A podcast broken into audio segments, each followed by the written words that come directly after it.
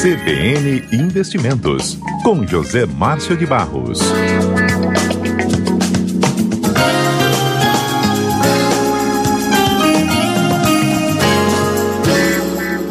José Márcio de Barros conosco. Tudo bem? Tudo jóia, Fábio. Tudo que bem. Ótimo.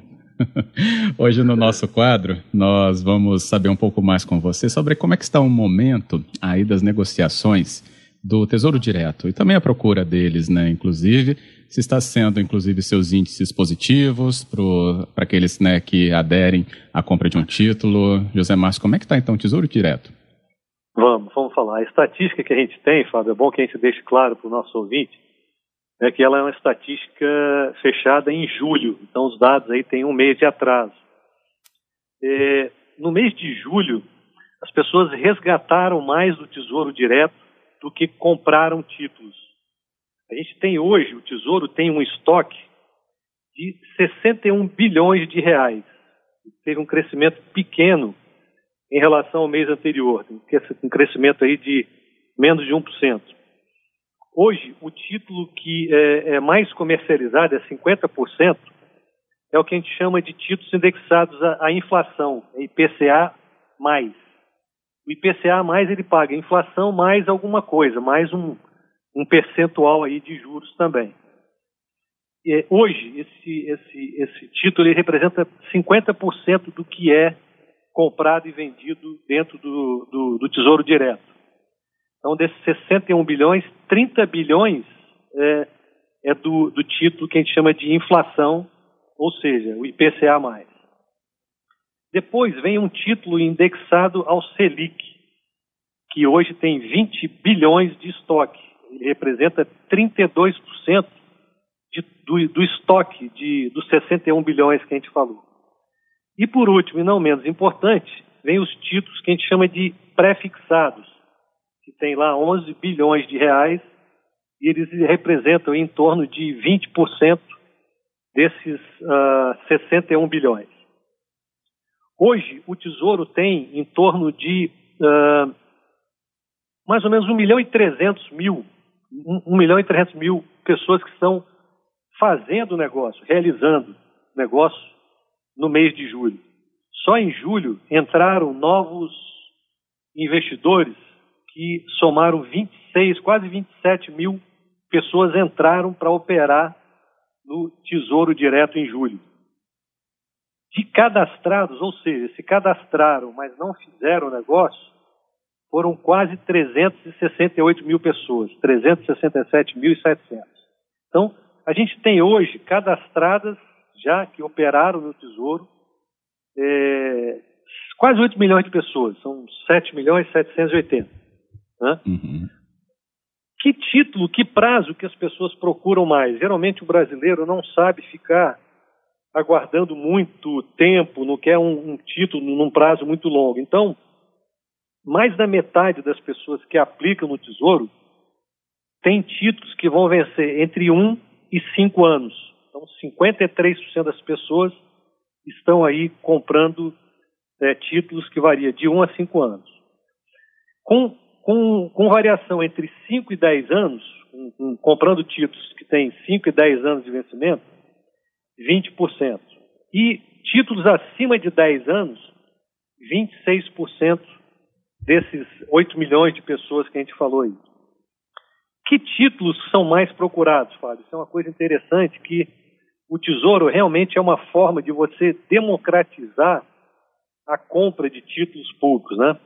Uhum. 87% das pessoas que compram é, é, títulos lá no Tesouro Direto, eles compram títulos com valor abaixo de 5 mil reais.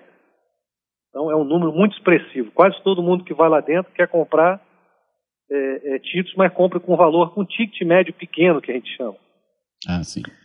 Num valor de zero a mil reais, 68% dos investidores compram títulos que variam aí é, de zero a mil reais o título. Então, o, o, o, valor médio dos títulos todos que estão lá dentro, de quem compra, é, opera com o Tesouro, dá um valor médio hoje de R$ 4.500.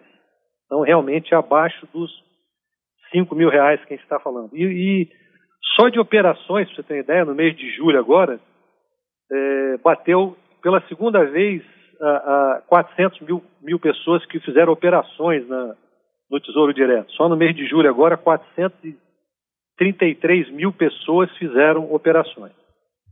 E aí, no mês de julho, as pessoas fizeram compras maiores, ou seja, quase um, um, um milhão de reais, um bilhão de reais, ou seja, 950 milhões, compraram títulos que a gente chama de Selic, que é o título ah, indexado. Vamos entender melhor então, José Márcio. Depois eu reporto CBN?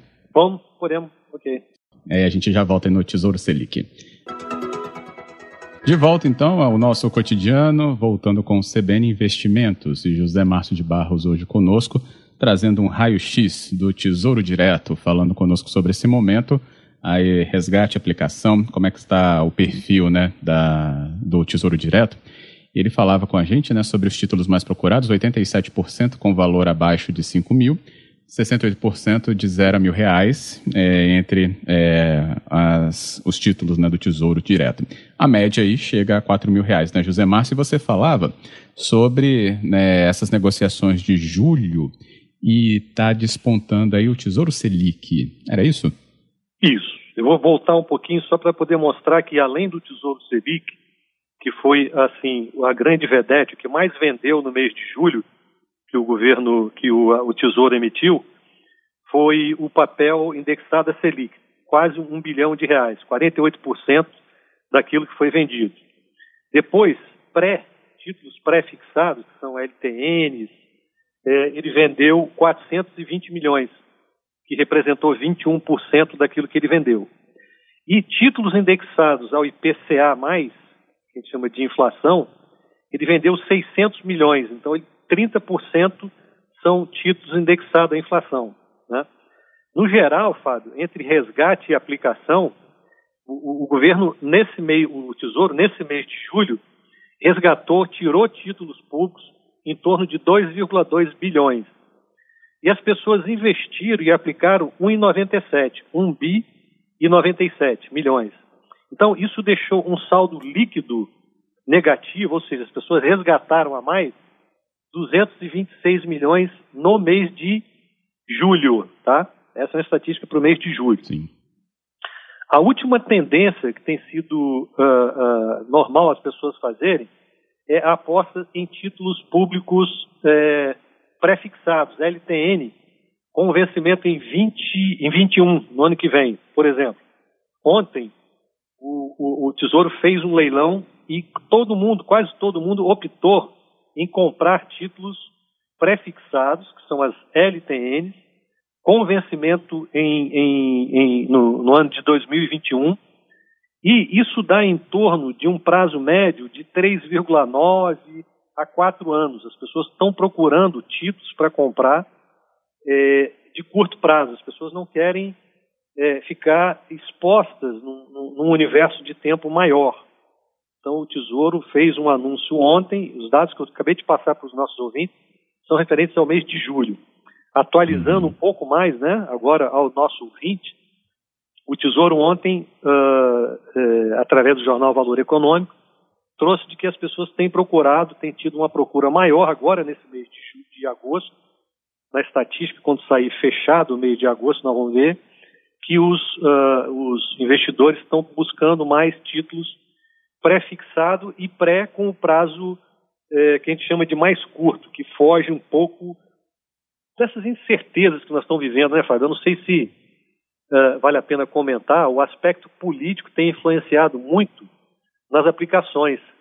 Então, toda a, a, o que nós estamos vivendo essa semana de especulação aí em relação à permanência ou não do ministro Paulo Guedes no comando, hum. no comando da economia, né, no Ministério da Economia, Sim. isso tem atrapalhado muito o mercado. Então, as leituras foram muito variadas. Só para que o nosso ouvinte tenha uma ideia, hoje o Ibovespa sobe, né? Está subindo 1,17 aí no, na estatística que eu tenho aqui até agora que ela é um pouco defasada, mas dá para a gente ir acompanhando. Então, na semana, o mercado ficou quase que no zero a zero no mercado de ações. Mas ele vai terminar o mês aí perto de 4% de queda. Atualmente está em 3,60. Se a gente pegar o ano de 2020, a Bovespa está performando aí quase 12% negativo. Ah, Zé Márcio, compara isso aí, como é que estão os outros mercados. Para a gente não ter que ficar comparando com bolsas no mundo inteiro, só para o nosso ouvinte não ficar com muito número acumulado na cabeça, vamos comparar a performance da Bolsa brasileira com a Bolsa americana, que é o índice Dow Jones da Bolsa de Nova York.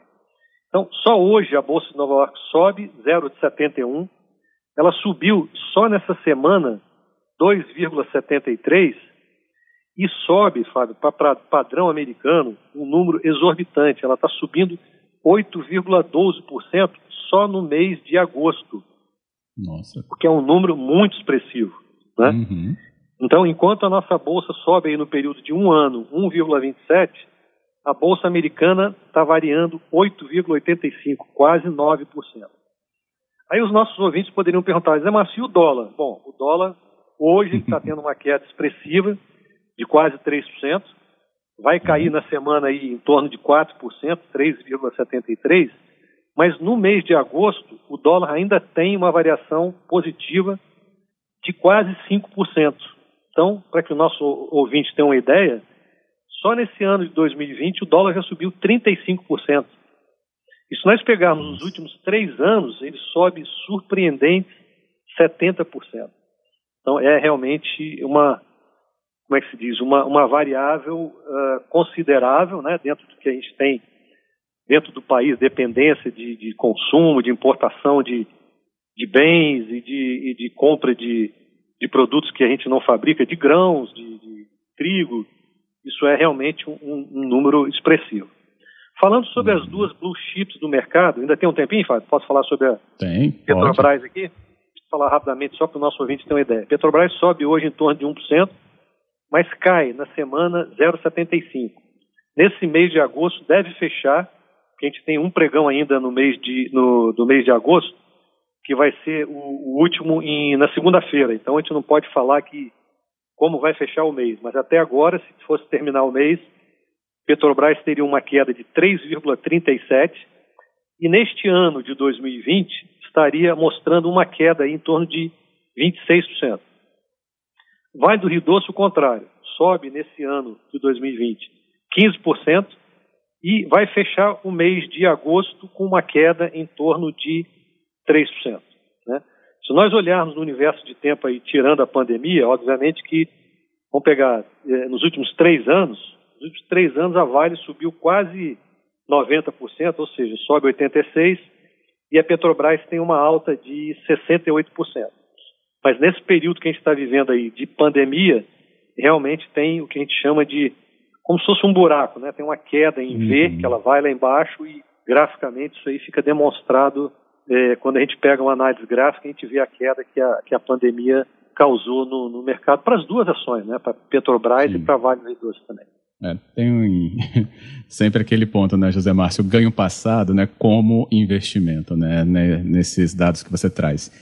Ganho passado não significa o ganho futuro, né? Exatamente. Então não significa que se a gente comprar passada, um dólar hoje, vai ter 70% de valorização no próximo ano rentabilidade passada não quer dizer rentabilidade futura. Né? Isso a gente avisa muito aos investidores, porque, nossa, como já subiu, é, não quer dizer que ele vai continuar subindo desse jeito. Né? Então, rentabilidade passada não é garantia de rentabilidade futura. Um outro dado interessante, Fábio, se eu tiver um minutinho ainda, eu vou é, trazer para os nossos ouvintes, Vamos, é que entre, uhum. entre, entre quem está falando de título público, endividamento, a redução dos juros que o, o Tesouro teve, se a gente pegar janeiro de 2016 até junho de 2020, há dois, três meses atrás, o governo economizou 270 bilhões de reais com pagamento de juros da dívida. Ou seja, se nós pegarmos os gastos que o governo tinha, que o Tesouro tinha com títulos públicos lá, lá em janeiro de 2016, ele representava 9% do PIB. Quando a gente pega agora em junho de 2020, com juros a 2%, esse gasto com o Tesouro representa 5% do PIB. Então, ele é realmente uma economia que uh, uh, é significativa em termos de volume da dívida, né? Da dívida que a gente tem aí, a, a dívida pública hoje está em torno de quase 4 trilhões. Agora, no intervalo, a pessoa que falou aí, o comentarista que falou, o repórter das quatro e meia aí, falou nós estamos com 4 tri de dívida, né? Então, é. esse valor aí de, de juros pago a menos, isso é muito representativo, esses 270 bilhões de economia, que você acaba destinando os recursos que antes eram para pagamento de juros para poder fazer políticas de, de segurança, de saúde pública, de, de, de, de investimento para a população e não para pagamento de juros, porque realmente esse período de ciranda financeira que a gente viveu era uma coisa assim muito distoante, né, de outras uhum. economias, de, de, economias mais desenvolvidas. Então foi bom que isso aí é, é um ciclo que a gente espera tenha ficado para trás, né? Tomara, é isso, esperança. José Márcio, obrigado, viu, pela orientação e análise que você trouxe do Tesouro, mas também de todos esses indicadores. É um prazer. A gente volta a se falar na semana que vem. Um bom final de semana a você e aos ouvintes. Obrigado, José Márcio, para você e sua família também. Obrigado, tchau.